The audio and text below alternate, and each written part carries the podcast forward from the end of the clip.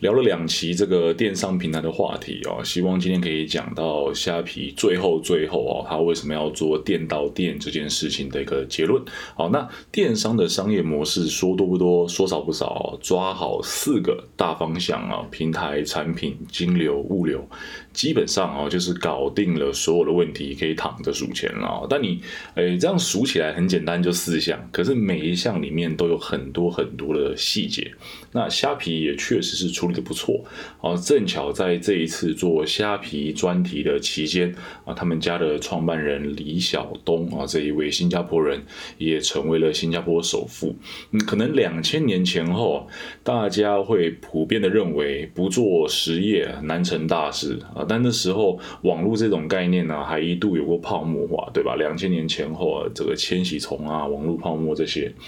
但二十年后的今天，全球富豪其中一位啊，就是这个专攻网络社交的 FB 啊，这个 FB 之神马克·祖克伯，对吧？马克·扎伯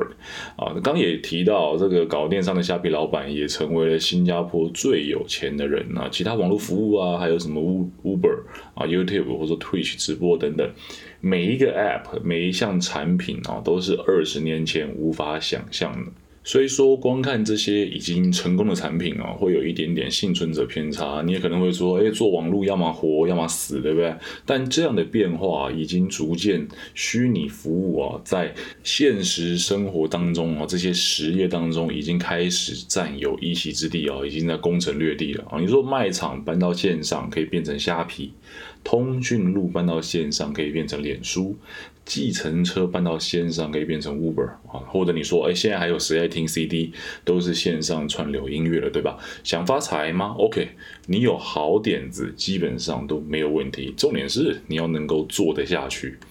嗨，我杜德浩，这里是还非常稚嫩，但希望可以持续成长的频道，懂一点商啊，欢迎收听今天节目。平台的营运呢，还有设计，一直以来都是虾皮的强项啊。前两集有稍微提到，无论是他们的 App 的版面设计啊，空间运用啊。UI 设置啊，甚至是看起来最无用啊，但其实影响体验的配色以及 logo 哦，都是做的第一梯队。确实哦，在现在这些热门的电商平台当中，他们可以说是一等一的悍将。但近期我觉得虾皮的 App 有一点点对岸化的味道哦，有越来越多不知道会连接到哪里去的按钮，也开始有一些功能越藏越深，太多的功能还有细项哦，挤在同一个页面。你说虾皮商城啊？瞎拼呐，哦，还有什么直播啊，都跑出来了啊。虽然说我个人很讨厌这种 A P P 瑞士刀化的这种趋势，就是在同一个 App 里面塞了太多太多的功能，但实际上这种功能营运的这些点击次数，还是要以他们内部的后台数据为准。哦，但我相信啊，你看隔壁这个 Line 购物好了，他们最最最一开始是说在 Line 这个通讯软体里面的一小。找个角落，现在也独立出来成为一个单独的 app 了，对吧？这种操作有很大的风险，是会改变使用者累积起来的习惯。我原本可以从 Line 的这个 app 里面找到 Line 购物，但我现在需要独立去下载一个 Line 购物的 app，这是非常非常不同的。原本都建立好的概念，现在我要下载一个新的 app，去习惯新的路径。这样都会产生不可控的使用摩擦哦。那时候 Line 是用下载优惠的方式去做抵消了，好比说啊，你载了新的 App，我就给你一个五十块或八十块的这种折价的折价券 coupon 这样。好，那 Line 为什么要这样不辞辛劳的把原本的通讯功能以及购物给切分开？就可以知道，搞那种俄罗斯娃娃一层套一层，或者瑞士刀式全部塞在一起的这种 App。不能算是一个优质的策略，至少在我个人而言，我还是喜欢单纯的一个 A P P 提供一种服务的传统思维多一些。好，这是平台的部分哦。除了这个 App 越变越复杂以外，虾皮做的真的很好。那金流部分哦，在前几期的这个什么什么配的讨论当中有提到，基础一点呢，就是实质支付啊，当好一个中间平台。敢玩的啊，就是把自己做成电子支付啊，想玩到犯法的哈，就从买卖双方。抽取金流拿去投资拿去搞事。诶，好奇的话可以聆听我们的第二十一、二十二集我们今天就不在金流这边再继续浪费时间哦。我们走到这一次让我起心动念想要做虾皮专题的这个主因来哦，也就是虾皮店到店服务。虾皮店到店，我认为是虾皮作为电商平台想要开创收入来源新蓝海的一种尝试，呃，并且这个尝试哦，一口气对物流金流下手哦，我看我觉得就算没成哦，虾皮这种大刀阔斧的勇气还是蛮蛮值得钦佩的。这里啊，如果想要接着聊的话啊，就必须提一下虾啊，不是不是虾皮。应该是说，所有电商平台三种主流的经营模式，也就是 B to B、B to C、B to B to C 啊，说起来复杂啊，其实就是这个啊，business and customer 这个企业还有顾客的一些互动组合。那 B to B 就是把好比说啊，世贸商展然后拉到网络上去的概念。诶，台湾因为内需市场比较小的关系，所以没有很纯的这种 B to B 平台。但无论你是看美国或看中国，哈，就可以找到 eBay、亚马逊或者是阿里巴巴这些 B to B 的平台。这种平台最大的特征就是，并非贩售那些消费者可用的成品，而是卖一些原料、零件、半成品等等。好比说，哎，这个终端的顾客会买书，那 B to B 就是买卖影印的纸张还有油墨。好比说，终端顾客会买车，那 B to B 就是买卖这些仪仪表板啊、车灯啊、零件啊、轮胎等等。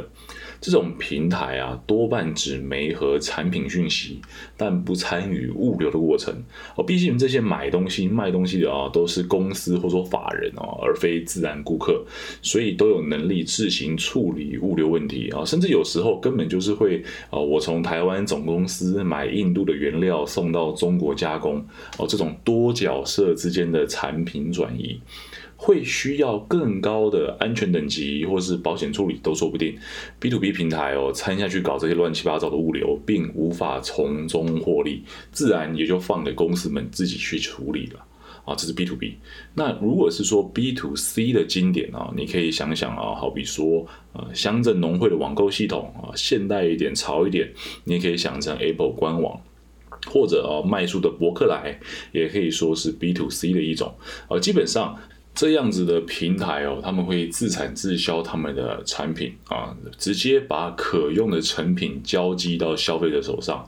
呃，这种电商模式啊，其实就是把商店给开到网络上啊，你。要么就是自己做的自己卖，要么就是你批货进来卖出去哦，会自己去管理这些他们所需要贩售的内容。好，那当然你原本自己开店啊，可能要考虑仓储问题、进货成本、人事费用啊等等这些东西，都还是会追着你跑。但好处是一切都已经线上化、电子化了，最少最少你可以省出一家店面的这个空间支出。那出货部分啊，因为是 B to C 的模式。除非这个顾客啊直接上门取货，不然多半都是由厂商端、店家端在处理发货问题。哦，像是是就像是你买新的 iPhone 一样啊，要么就到店取货哦，去信义区嘛取一零一，要么就是给你寄送到家哦，通常不会有其他的选项。那呃，这个虾皮所在的这一个 B to B to C 的战场哦，是其中最最最复杂的组合，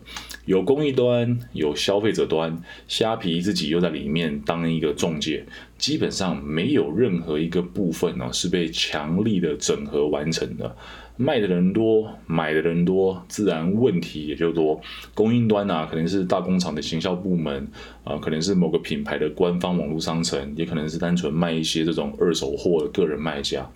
这些不同的出货商。就会有不同的物流需求哦，毕竟你想想看啊，买啊不对，跟着卖二手衣服哦，或者卖化学原料丙二醇啊，或者是说卖冷冻生鲜面包，这三种产品就不会共用同一种物流概念，对吧？啊，那因为商品的不同哦，可能会造成运输需求的差异。那当然啦，这些好比说运送速度啦、运送温度啦，或取货方式等等哦，都会因此而发生变化。化所以 B to B to C 的这种平台里面啊，会有最最最复杂的物流模式哦。当然啦，现在这些平台的区分也越来越不清晰哦。毕竟你搭建一个电子商务服务的成本巨大，呃，能够多跨足一点别人家的买卖内容，都是。赚钱机会啊，但基本上简单来说，对平台而言，B to B 的话，物流最简单，因为干我屁事嘛啊。B to C 的话，物流还算好控制啊，因为所有的出货都是由我平台去完成的。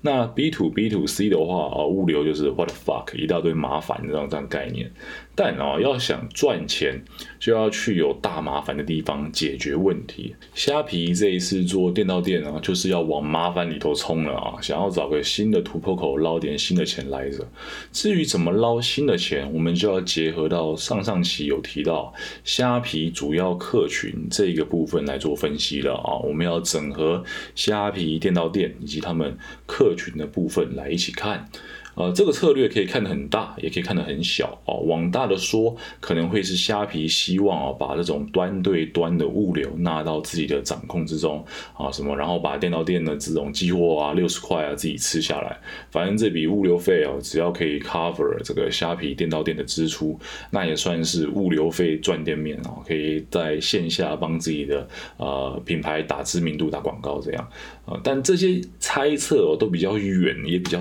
大。哦，说多了难免会有一些空虚的感觉，不如我们就来讲一些哦比较切身体会的部分。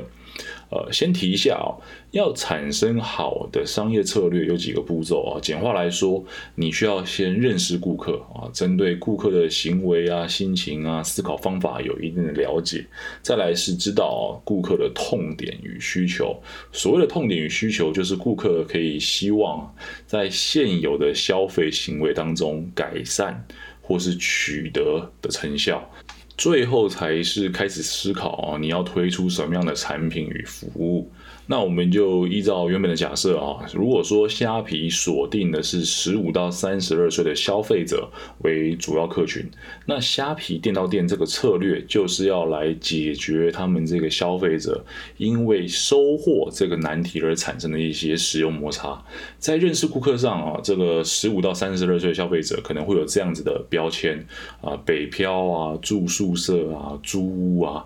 读书、工作等等啊，其中两个最大去影响正常收获的因素，就是住宿的环境啊，以及外出的时间。现在讨论一下住宿环境啊，不同于壮年啊，有这些稳定收入的中产青年们呢，每天可能就是睡个宿舍啊，睡个家庭式的雅房或者小套房。啊，好啦，拼一点啊，赚的多一点，顶多也就是老公寓，对吧？这种环境哦，是几乎不可能会有大厦管理员的，所以要收获哦，就是必须本人在家，或者他的住处哦，有其他人可以代为处理。那正好啊，这。第二部分的外出时间因素，又跟第一点啊，它的住宿因素高度的绑定啊，谁他妈在这个年纪的时候 可以在家里闲闲没事干啊？当然都是出去打拼，对吧？要么就去学校念书，要么就上班当一条社畜，这样早八到晚八哦，这个时间段要能够在家等收获啊，那是财务自由的人才可以有的福气。那这个第一条住宿环境没有管理员啊，以及第二条外出时间超长，这么一碰，就彰显出一个问题啊，十五到三十二岁这个年龄层是很难以收快递的方式去收取他们购买的商品的。所以哦，就有了普通的这种全家啊，还有小七的店到店服务。店到店除了可以处理物流以外，哦，某个方面你也要思考，就是它也承揽了社区管理员的代收功能啊。想象一下啊，不管你是青涩的十八岁买了什么不可以直接寄到家里的玩具啊，或者是刚进公司的上班族不方便把你买的这些商品寄到公司，这些情况。把买来的东西寄到便利商店哦，可以说是这个年龄区间首选的物流方案。哎，大家注意，这样的方便快捷，还有一个重点就是台湾的便利商店密度极高哦。我记得只输韩国，然后我们是第二名，第三名是日本。就因为这样的高密度啊，你说在放学啊或者下班后去拿个包裹啊，并不会造成我们购物体验上的反感呢以及不便。那自然而然的演变下来，就是我们时常可以看到这个便便利商店里面有一大堆等着被领取的货物啊，堆的堆堆的跟小山一样高，也算是这种呃，我这段分析的一个证明吧。就是店到店确实是很多人在使用的一种物流方式啊。所以你说虾皮店到店呢，如果要选这个开店的店址，一定会瞄准几种情况啊，例如相对老旧啊，或是主要是公寓形式、没有管理员的这种社区，呃。以及啊，多为租屋族群所在的都会卫星区域啊，好比说什么，以台北而言啦，就是什么三重啊、泸州啊、中和啊、淡水啊这一些，相较起来比较外围的这些呃居住区啊，那也可以是哦，大学或是公司行号这一类宿舍的周边啊，这种情况会更靠近消费者的住宿端，也可以采取另一种策略哦，就是。去靠近消费者的工作端，好比说台北市的信义区周遭，或者是各个捷运靠近出入口的位置哦，去开虾皮电脑店的门市。最重要的是哦，尽量去融入十五到三十二岁这个消费者区间日常生活当中会有的生活动线，让收货不再是一件麻烦的事情，才可以吸引更多的购物行为产生嘛。好，那刚刚讲的是我比较有把握的一个分析，我还有另外一个比较属于个人观察的推论呢，你听听看。当然啦，这个立场可能会比较狭隘一些。举个例子，平常买虾皮或者某某啊这种网络购物的时候，最不放心的就是货运期间啊，像我只要看着那个商品还在什么拣货、理货、出货、送货这个阶段，我就觉得特别的不踏实。今天如果选的是这个快递这种选项，只有到我收到货那一刻，我才会觉得自己悬着的心被放下来了啊。但如果是店到店的货运选项，只要我买的东西到达指定的便利商店了啊，说也奇怪，我就没那么焦虑了。毕竟剩下的步骤就是等着我去领货，这个环节是。消费者哦，主动去掌控的。然后今天方便，我就今天拿啊；明天方便，我就明天拿。跟等快递总是一昧的被动不同。店到店的这个最后一个环节，就是可以让消费者主动去选择哦。那这种主被动的心态，我觉得应该有一种专有名词啊。但无奈这一部分的知识量稍稍不足，没办法给大家一个统一的代称。基本上啊，就是掌握主动权的踏实感，能够让消费者更加的安心哦。听起来哦，这一大段都是有点吹捧啊。这个好像总是在说，哎，虾皮这里做得好，那里做得好啊。那不如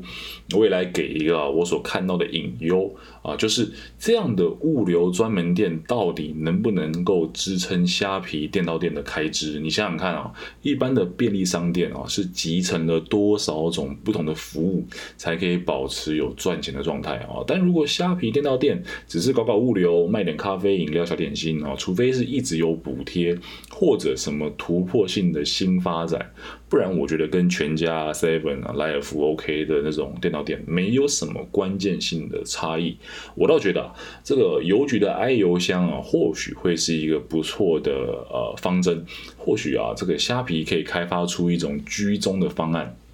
一样有店面，但是店面做成无人的情况，其中摆放非常非常多这种像是 i 邮箱的这个呃置物柜哦，你要取货你就刷个 QR code 才放你进门哦，以防这种闲杂人等或者流浪汉啊跑进去睡觉。那管理上啊可以走一个夹娃娃机店的模式啊，由这个物流员啊在上货收货的这个时间呢，顺便进行基本的店面清洁。那当然啦，这是一个小小。的想法哦，但我目前对于虾皮电脑店能不能打平收支的这个部分，还是打一个问号哦。当前的服务内容看起来略显得单一，略显得狭隘，还没有看到什么一击必杀的服务项目。